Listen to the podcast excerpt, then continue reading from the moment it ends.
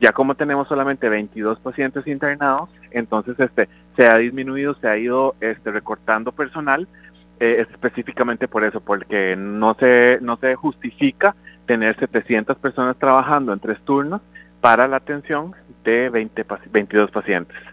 Sí, así como, como una fecha estipulada no tenemos, creemos que sí, eh, la fecha es pronto, ¿verdad? Esperamos que, que, para el próximo año ya tengamos el, el escenario de vuelta, eh, pero esa decisión, como le digo, es la de, la de la junta directiva de la, de la caja, ¿verdad? Pero sí, este, ya con el escenario que tenemos ahorita, con el panorama de que, que estamos en una ocupación bastante baja, este, se visualiza que sí sea pronto.